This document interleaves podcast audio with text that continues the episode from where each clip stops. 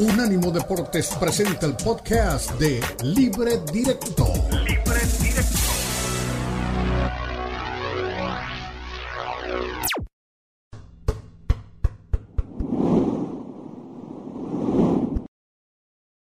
Fin de semana lleno de emociones en donde lo miremos o por donde lo miremos. En Inglaterra volvió a ganar el Arsenal, que ahora es líder por dos puntos. Empató el Manchester City, que se empieza a quedar y a frenar un poquitito. Volvió a ganar el Liverpool, el Liverpool, que quiere despertar. Siguió ganando el Manchester United. Es decir, los de la aristocracia futbolística en Inglaterra unos se mantienen y otros empiezan a despertar para acercarse a los puestos altos, a los puestos altos.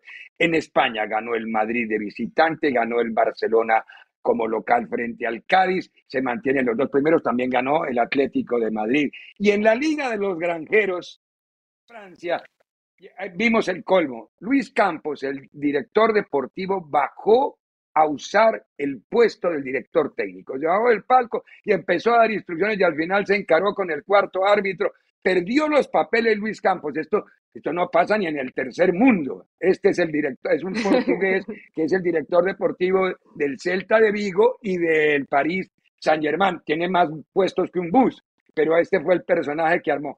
Al final el partido lo ganó Leo Messi con un tiro libre en un 4 a 3. Ahí está justamente en la fotografía del gol que gana, con el que gana el partido el equipo del Paris Saint-Germain ante el Lille, que tenía angustiado porque iba perdiendo y por eso bajó el personaje. En México, hay que meternos, ah, bueno, en, en, Francia también, se le torció coyunturalmente el tobillito a Neymar cuando va a cumplir años Rafaela. Esto ha sido historia de años. En carnaval y en el cumpleaños de Rafaela, Neymar se lesiona. Puede sonar como a cliché y a cosa simpática, pero es así, no hay manera de desmentirlo no es una opinión, es una información, son hechos. En México 21 goles se convirtieron y sigue siendo líder el equipo de Monterrey. Escuchemos a Bucetis, doña Eli, y hablamos del líder del torneo mexicano. ¿Cómo lees esto en, el juego? Pues los partidos se ganan eh, durante 90 minutos, o sea, se puede ganar al principio, se puede ganar a medias o se puede ganar en la parte final.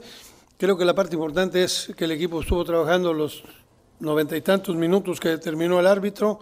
Eh, trabajamos con la convicción de sacar el resultado y lo logramos. Creo que es una recompensa al esfuerzo, a esa perseverancia que el equipo ha venido mostrando y con esa entrega ¿no? que, que están teniendo, esa mística que está generando, creo que es algo que es lo que yo tengo que rescatar en esta. Muy bien, Víctor Manuel. Es un equipo sólido, no arriesga mucho, no es muy espectacular, Eli, pero gana. Y está líder del torneo, ya tomó ventaja de tres puntos sobre su más enconado rival, que es el, el que le persigue, que es el cuadro de Tigres, Eli querida. El Rey Midas es muy bueno cuando le dan oro para seguirlo haciendo más oro. Le dieron a Chivas, que no era oro, pero con, el, con, con muy buenos jugadores hace lo que tiene que hacer, ¿no? Lo necesario probablemente eh, se le puede cuestionar que un equipo no tenga un funcionamiento tan alto en un partido. Yo creo que siempre, Ricardo, sea Rayados o el equipo que pongas enfrente, cuenta el rival, no vas a ser superior los 90 minutos equipo que lo sea, siempre va a haber eh, minutos del partido donde vas a ser superado y donde tienes que entender cómo controlar el partido, eh, cómo cuidar mejor el balón o si lo pierdes, la recuperación tras pérdida que es tan importante, ¿no? Entonces, Rayados lo hace bien, Rayados no se desgasta innecesariamente, parece que hace el mínimo esfuerzo para conseguir el resultado. Habrá equipos que le exijan más y que tendrá que emplearse a fondo para conseguir victorias, pero creo que hoy puede gustarles a muchos y a otros no tanto, pero lo cierto es que los equipos del norte, a veces sin hacer los partidos más espectaculares, hoy siguen sumando y siguen en la parte de arriba y veo muy difícil que cualquier otro los pueda desbancar de ahí. No veo hoy ni al América, ni a las Chivas, ni al Pachuca, ni al Toluca, no los veo quitando de ahí a los Reyes. Muy bien. Lo invito a que crucemos el mar y hablemos del Barcelona porque es líder en la Liga Española, porque ganó su partido, dos goles importantes en su momento clave, le anularon gol a Roger, que para mí era legítimo jugador del Cádiz, pero ya sobre el final del partido. Sin embargo, Xavi está muy consciente de lo que puede, de lo que debe y de lo que ha alcanzado dentro de la liga, más allá del escenario que viene un poco complicado de Europa. ¿Qué dijo Xavi Hernández después del partido frente al Cádiz? Al final hemos concedido demasiado, en mi opinión, y ahí no me ha, no me ha gustado, ¿no? Los últimos 15, 20 minutos, pero al final hay fatiga, hay cansancio, el equipo también viene de hacer eh, un esfuerzo muy grande el, el jueves y es, y es normal, ¿no? Con el resultado prácticamente encarrilado, no sentenciado, pero bien encarrilado, pues es normal. El Cádiz, se ha tirado arriba, nos ha hecho mano a mano, nos ha ganado duelos también en, en saques de banda, en corners, en estrategia. Bueno, ellos tienen sus bazas y al final nos han, nos han generado peligro, pero, pero solo al final, ¿no? Muy bien, Xavi Hernández. La invito a que hablemos del América. ¿Le gustó el América del partido último? ¿No le gustó? ¿Le quedó debiendo? Hable primero y después pedimos al Tano porque si no, no la dejo hablar, doña no, no pasa nada. Eh, sí me gustó el América, eh, hay que decirlo. Creo que América cuando se convierte en ese equipo que va y propone es un equipo muy difícil de detener, tiene muy buena dinámica, es bueno en transición, se asocian bien los futbolistas.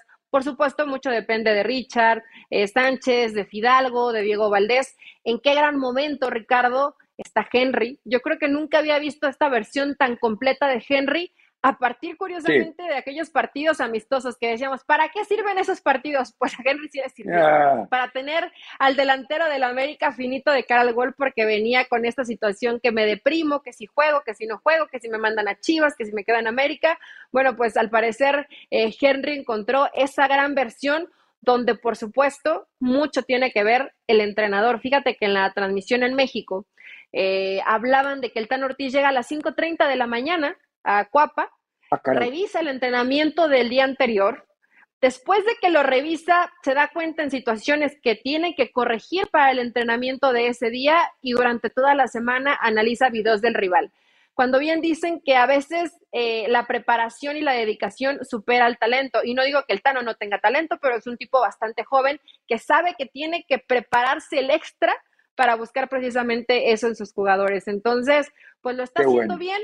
Yo todavía no veo al América que tenga que exigirse tanto porque no ha tenido rivales tan complicados. Cuando se ha enfrentado a Santos Toluca han sido partidos entretenidos, dinámicos, divertidos, pero América ha sufrido mucho en defensa. Esto, aunque al Dano no le guste, lo tiene que tratar de mejorar. Si no, Ricardo, con rivales como Rayados, por ejemplo, ¿qué va a pasar? Sí. Escuchemos un, una frasecita del Tano y luego hablamos de Chivas. Todos los partidos son diferentes, esa es la verdad y la realidad. Hay momentos donde nosotros tenemos que tener la tranquilidad y la paciencia para poder finalizar un partido o la inquietud de poder seguir buscando para poder abrir un partido. Entonces, a, diversas formas de, verse el partido en el minuto que nosotros consideramos, es así. Es así, muy bien. Paunovic también habló desde la ventana de Chivas con otro triunfo que para mí fue súper importante. Ganar en Ciudad Universitaria, poner en crisis a Pumas y superar una, un mito de nueve años sin ganar en ese estadio en CEU el equipo de Chivas. ¿Qué dijo Paunovic? ¿Qué están sus Chivas de lo que usted busca? Pues creo que eh, cada vez nos acercamos, creo que llevamos ocho partidos y la verdad es que en ocho partidos el progreso es tremendo. Todavía busco que tengamos más consistencia con el balón, cuando también las cosas nos van bien, como cuando íbamos ganando eh, 0-2 y 0-1. Eh, no, echar, no digo echar para atrás, sino no dejar que el rival eh, nos proponga eh, o que tenga una respuesta y nosotros tenemos que reaccionar. Lo que me gustaría ver que el equipo en estos momentos se vuelva a imponer y, tome el control del, del juego. Pero bueno, esto Allá en el fondo veíamos la silueta de Elizabeth Patiño, porque estaba muy silueteada la periodista que estaba al fondo allá en, en, en la entrevista. Estas, estas entrevistas o estas conferencias de prensa empiezan a mandar un mensaje extraño. Cuando no estás en tu casa, esta era de Chivas TV, para que haya que darle crédito a cada uno. Como no estaba en su casa, no muestran los anunciadores del rival. Ya estamos llegando a un punto muy complicado, ¿no? Es decir, los anunciadores son para que los vean todos, ese, es parte del pago, pero bueno, nada que hacer.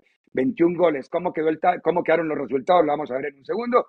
Y todo lo que quieras saber de el deporte, del fútbol, de la Liga Mexicana, de la Premier League, de la Liga Española, lo encuentra en la página de unánimodeportes.com. Ahí están los 21 goles de la jornada, doña Elizabeth. ¿Cuál fue el partido que más goles hubo? En el de Puebla, Cruz el triunfo de Cruz Azul, que de la mano de Joaquín Moreno logró sacudirse un poquitito.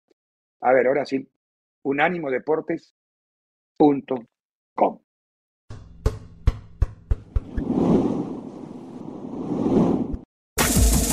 Este fue el podcast de Libre Directo, una producción de Unánimo Deportes.